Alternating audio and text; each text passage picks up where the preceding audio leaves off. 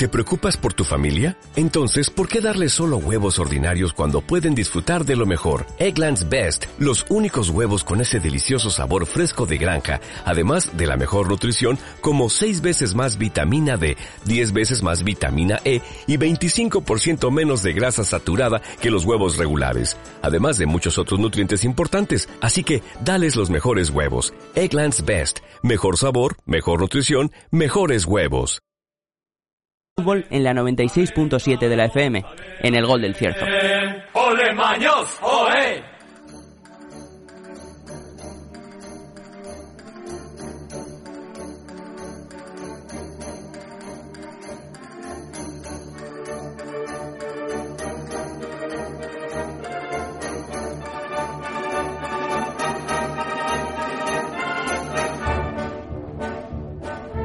Comenzamos el programa de este día de hoy, de este martes 13 de diciembre, de mano de nuestro colaborador favorito, Pedro Oliva. Muy buenos días. Lo de favorito es flipante. Buenos días, amigo Jimmy. Buenos días de verdad, pues un día hoy de lluvia intermitente, de lluvia fina, que poco a poco, si Dios quiere, recuperaremos la normalidad hídrica. Todavía nos falta, pero bueno, ya hemos empezado, o ya ha empezado el tiempo. Pues sí, día de Santa Lucía, el martes y 13. El que sea así especialmente dado a ser aprensivo a este número, pues que que, que, procure no pasar por debajo de escaleras ni cruzarse con gatos negros. A mí es un número que le tengo un cariño muy grande. Al 13 y digamos a su a su reverso, al 31 y a mi padre en paz descanse le pasaba lo mismo. De la primera conversación que tuve por teléfono cuando pude llamar desde el cuartel en la mili, dice, ¿qué tal te va hijo mío? Digo, creo que me va a ir bien. Digo, me han dado una manta con un 13 grande. Dice, ¿y alguna diferencia con las de los demás? Digo, no sé, pero parece un poco más grande. Y después, ya vas acertando, ya, ya te va ayudando el 13.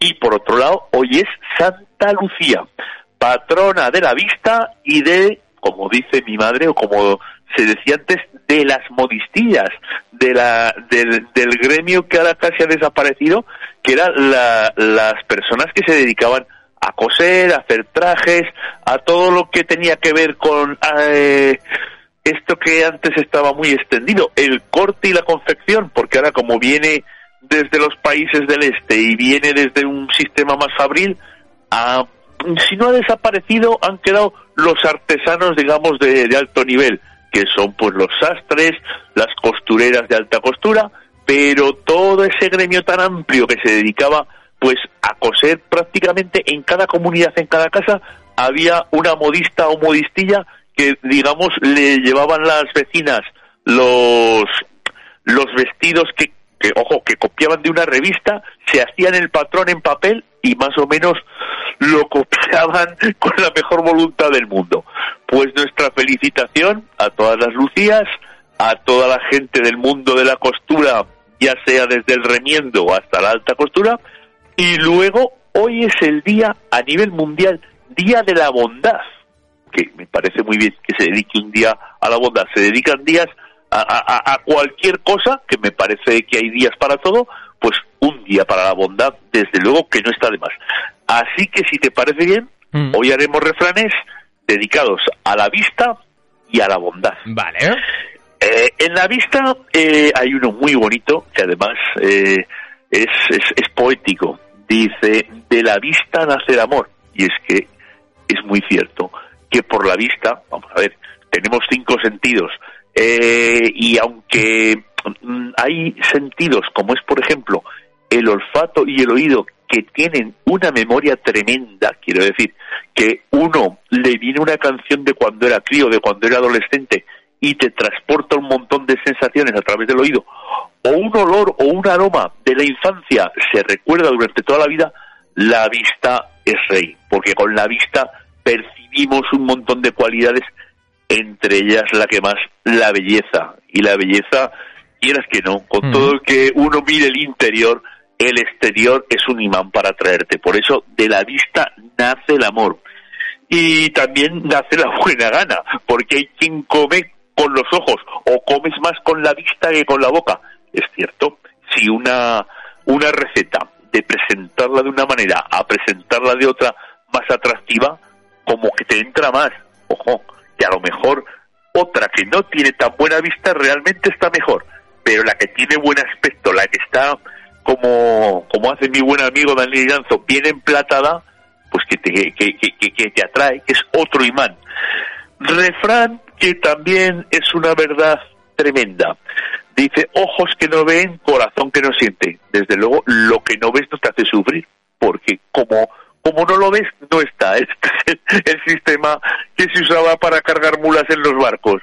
Para que no pataleen y no se den mal rato, un saco en la cabeza. Como no ven el agua del mar, las puedes llevar por donde quieras. Si ven el agua no se montan. O si van en, en una pluma grúa, bueno, eso era antes, ¿no? Comienzan a patalear y se pueden caer al mar precisamente. O sea, lo que no ves, pues no te afecta. Por eso, ojos que no ven, corazón que no siente. Otro refrán. Cuando de vista te pierdo, si te vi ya no me acuerdo. Dícese de los desagradecidos o de los que valoran poco las relaciones humanas. Cuando alguien lo tienes cerca y lo necesitas en el día a día, lógicamente lo, lo valoras más. Si eres como debes de ser y de bien nacido, es ser agradecido, pero eso está en el lado de los refranes del bien, eh, no olvidas a quien te ha ayudado aunque no le veas, ¿no? Esto es eso que dicen de los amigos son como las estrellas, que aunque no los veas, eh, están ahí, ¿no? Pues este es el caso contrario. Este, cuando la distancia se va haciendo más larga, dice, pues yo no sé quién es. Dice, pues en, su momento te vino bien. Dice, ah, pero está tan lejos. En fin, Dios nos alarga la vida y el tiempo nos acorta la vista. Mm, y, el tiempo también nos alarga los brazos según como veas, ¿no? Porque lógicamente hay veces que la vista la intentas, digamos, solucionar a nivel casero mm, acercando o alejando el enfoque. Mm. O bien te pones a leer metido con el ojo sobre el papel o comienzas a estirar los brazos como la pantera rosa para intentar que enfoque bien. Pero bueno, o si no achinas los... ojos, haces así y ah, venga. Lo, de achinar los ojos, tú eres un joven sano, pero cuando vino a España el Canal Plus, eh, hacían por la noche películas un poco subiditas de tono, porque nos entendamos. Y entre los críos nos dábamos el consejo de achinando los ojos se ve. Pues tú mírate la de chinos que, que estábamos nacidos de los finales de los 60, principios de los 70, intentando ver más en el Canal Plus sin pagar la decodificación. No se veía nada, pero te entretenías más y, otros te decían, y si pones papel de plata en la antena, capta más señal. O sea, cosas que dice el que no tiene que hacer se entretiene con muchas cosas. Intentando ver el plus sin pagar. ¿El agua cría la vista bien clara? Realmente, vamos a ver. Eh, como dicen, el vino limpia el diente y alegra el corazón, pero si quieres verlo todo con claridad, agüica, que cría la vista clara, que de otra manera puedes ver las cosas dobles incluso triples. Y si es en el mundo taurino, a lo mejor estás viendo a la vaca que no, que, que, no es, la evitas y te viene la que es y te atropella. Con lo cual, donde tengas que tener la vista clara, bebe solo agua. Mm, otro referido al amor pero este ya no, ya no es tan poético. Dice, el amor es ciego, aunque el tiempo le hace recobrar la vista. Eh, tiene otra versión más dura. El amor es ciego, ya se encargará el matrimonio de, que vuelva a ver. Vamos a ver, cada uno cuenta la serie según le va. Eh, el matrimonio, uno cuando se casa, lógicamente lo hace pensando en que es para siempre. Unas veces sí, otras veces no. Lo que sí es cierto es que te ayuda mm, o ayuda recíprocamente a ambos cónyuges a ver la verdad del uno y del otro. Porque, vamos a ver, a poquito rato todos podemos parecer maravillosos, mm. pero la convivencia del día a día Al final acaba sacando los vicios de la caballería, tanto la caballería masculina como la femenina de ambos sexos, que eso es indiferente, indiferente. pero ahí ya no puedes esconder. Quiero decir que un rato puedes estar maravilloso, pero el día a día te acaba, te se le acaban viendo las piedras a la balsa. A ver, el ojo del amo engorda al caballo. Realmente, la persona que es responsable de algo y más si es de su propiedad, ya se encargará de que esté bien. Por lo tanto, su supervisión pues hace que vaya mejor.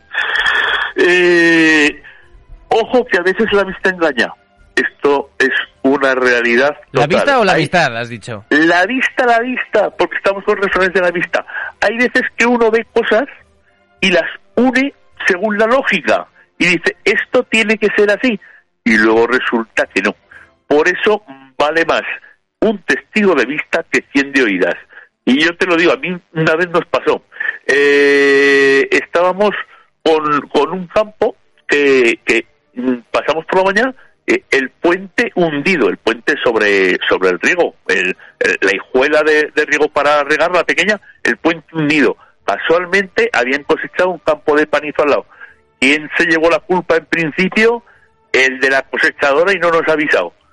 Oye, no lo hacemos más que salir al camino, viene un camión de eléctricas y nos dice, oiga, eh, que ayer le chafamos el puente. Ah, pero han sido ustedes habían ido a arreglar una torre eléctrica, fueron de noche porque era una urgencia, metieron un camión grande con las bobinas del cable y pum, ellos fueron los que se cargaron el puente. El de la cosechadora del maíz no. Por eso la vista engaña. Nosotros vimos campo cosechado, puente hundido, el de la cosechadora ha sido. Y hicieron bueno el otro refrán, testigo de vista más que cien de oídas o de, o de conjeturas. Porque nosotros unimos lo que veíamos y, parecía que era lo que tenía que ser verdad. Y realmente fue lo otro. O sea, yo lo tengo con ejemplo que no se me olvidará en la vida. Bueno, otro. Eh, paso corto y vista larga, paciencia y buena intención, que te llegará tu ocasión. Esto te viene a decir que tengas paciencia, que has de intentar obrar bien mm. y sobre todo con vista larga para cometer los menos errores posibles y con paciencia acabarás llegando a tu objetivo. Un refrán que es muy bíblico. Hay quien ve la paja en el ojo ajeno y no la vida en el propio. Hmm.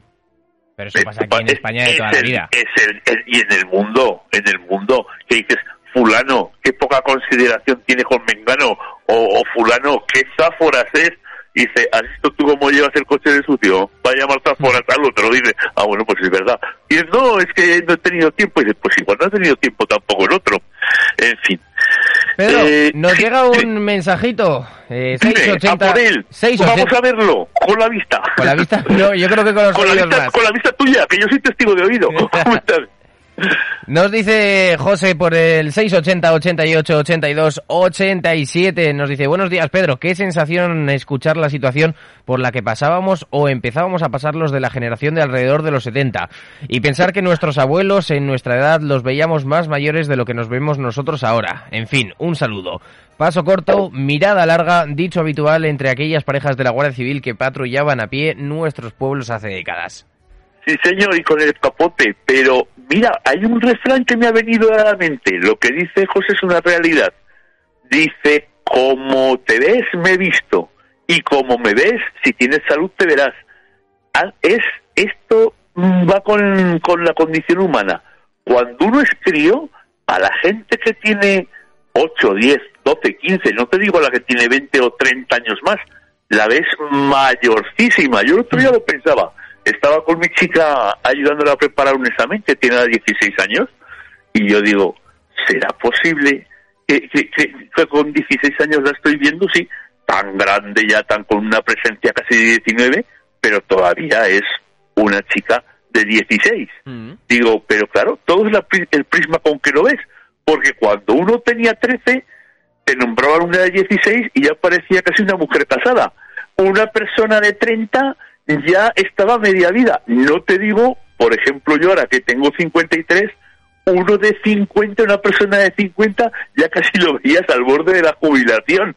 Es todo el, la perspectiva de, de la edad que tiene uno. En fin, vamos a acabarlo de la vista con, con uno que me, que me gusta muchísimo, que dice, quien no comprende una mirada, es fácil que tampoco comprenda una explicación.